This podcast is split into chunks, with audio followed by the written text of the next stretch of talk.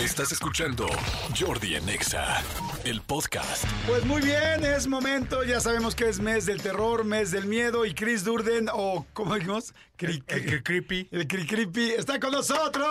Gracias, amiguitos. Oye, pero siempre veo poco aplauso tuyo, Manolito. Mira, el día de hoy vine nada más porque sé que la, la historia de hoy es algo de chichis, ¿no?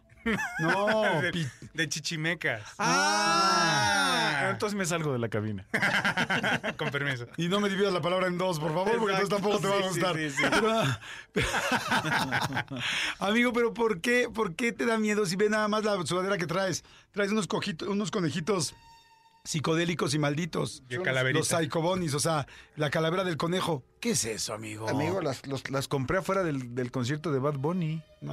Pues sí, pero ese es Dead Bunny, más bien. porque ya, chupó faros. ya chupó faros. Oye, mi querido Cri, bueno, pues estamos todos los, bueno, no todos los días, pero bueno, estamos buscando siempre tener una historia Este de terror. mes. Este mesecito. Este, ¿de dónde salió esta historia? ¿Qué onda? Pues mira, las estamos haciendo ahorita con inteligencia artificial, pero obviamente uno tiene que dictarle todo lo que quieres hacer y conforme a lo que te entrega, las vamos a ir reestructurando. Pero en realidad parte de la imaginación mía, de lo que a mí se me ocurre, y la inteligencia artificial de alguna manera crea el texto y al último yo lo tengo que pulir otra vez porque lo que te entrega no está como para leerse. Ok. Entonces, No, es todo un proceso.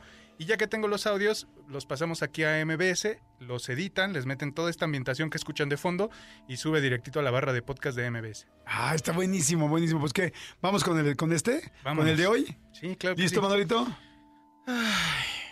Me tiemblan mis huesitos. Vámonos, adelante. Voces de la oscuridad con Chris Durden.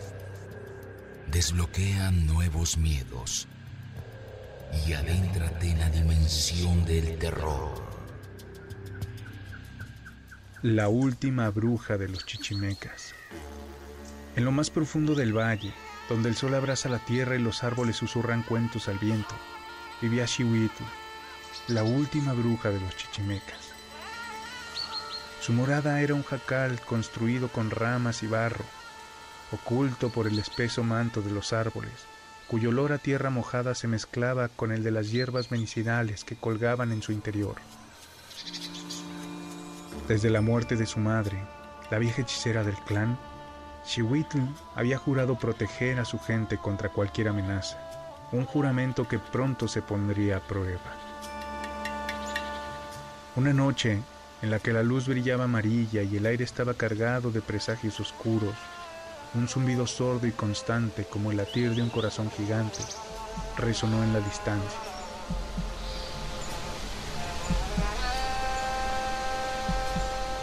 El murmullo inquietante del río advirtió a Shiwitl de la llegada de los intrusos, los conquistadores españoles. Ellos buscaban oro, pero también almas para convertir a su fe, y no dudaban en derramar sangre para obtener lo que querían. Shiwitl podía sentir su presencia, como un escalofrío que se arrastraba por su espina dorsal y se extendía a través de sus dedos, dejándola con un sabor amargo en la boca. En la quietud de su choza, preparó su resistencia. Rodeada por el brillo de velas hechas de grasa, trituró raíces y hierbas, sus dedos danzando en movimientos rítmicos mientras entonaba antiguos cánticos. Esa noche, los españoles se instalaron a varios kilómetros al sur. Chihuitl pudo verlos desde lo alto del cerro, ahí donde se ocultaba su jacal y desde donde mantenía al pueblo vigilado y a salvo. La tensión aumentó día tras día.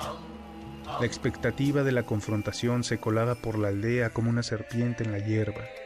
Se podía sentir en los rostros sombríos de los guerreros, en el silencio incómodo de las madres y en el llanto de los recién nacidos.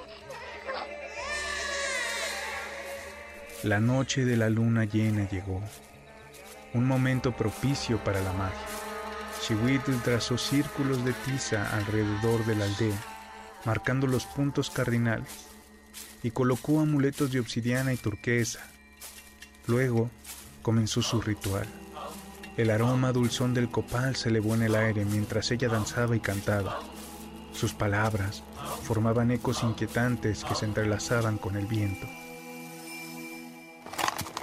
Al amanecer, los españoles avanzaron, vestidos con armaduras que reflejaban la luz del sol como espejos ardientes.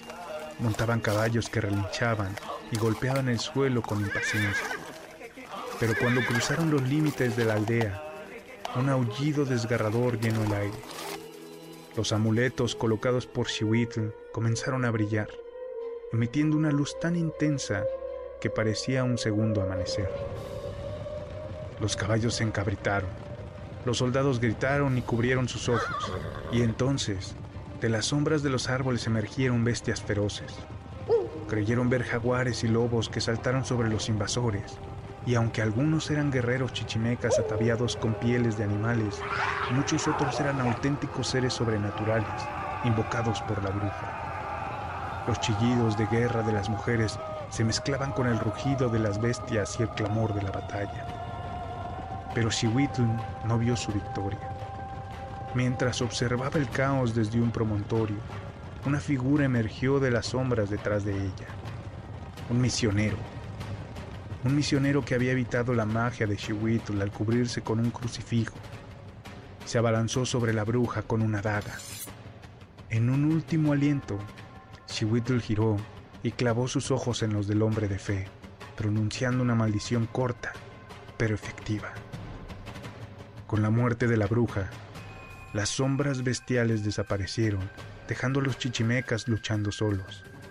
Pero la maldición de Xihuitl había surtido efecto. El misionero, ahora marcado, vio como sus compañeros caían uno a uno, mientras él permanecía inmune, obligado a vivir y presenciar la derrota de sus hombres. La última bruja de los chichimecas murió, pero su poder y su protección perduraron en su gente, recordándoles que, aunque estuvieran amenazados, nunca estarían desprotegidos. Y el misionero, ahora un paria entre los suyos, se vio obligado a vagar por el valle en un eterno recordatorio del precio de la conquista. ¡Ok! Nada, más porque te quiero, amigo, de verdad, de verdad. No manches. Qué castigo tan tremendo sería ver morir a toda la gente que quieres, ¿no? Sí, sí, está muy cañón, está muy cañón. Pero bueno, lo, lo bueno de este cuento es que más que terror, pues aprendí un poco de historia.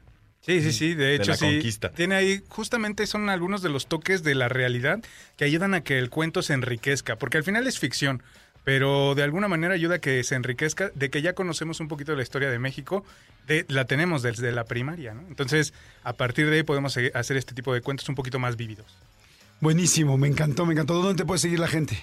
Pueden ir a todas las, mis redes sociales, me encuentran como Chris Durden, K-R-I-S-D-U-R-D-N, Chris Durden. Perfecto. Eh, ¿Y ahí encuentran los podcasts? Por supuesto, los podcasts, váyanse a, a cualquier plataforma de podcast. Ahí tenemos dos, Cuentos de Terror con Chris Dorden y Voces de la Oscuridad con Chris Dorden, que ese es el de aquí de casita, de MBC Radio. Voces de la Oscuridad. Perfecto. Gracias, amigo. Muchas gracias. No le cambien. Seguimos aquí en Jordi Nexa. No se asusten, tranquilos. No se, no se apaniquen, tranquilos. Escúchanos en vivo de lunes a viernes a las 10 de la mañana en Exa FM 104.9.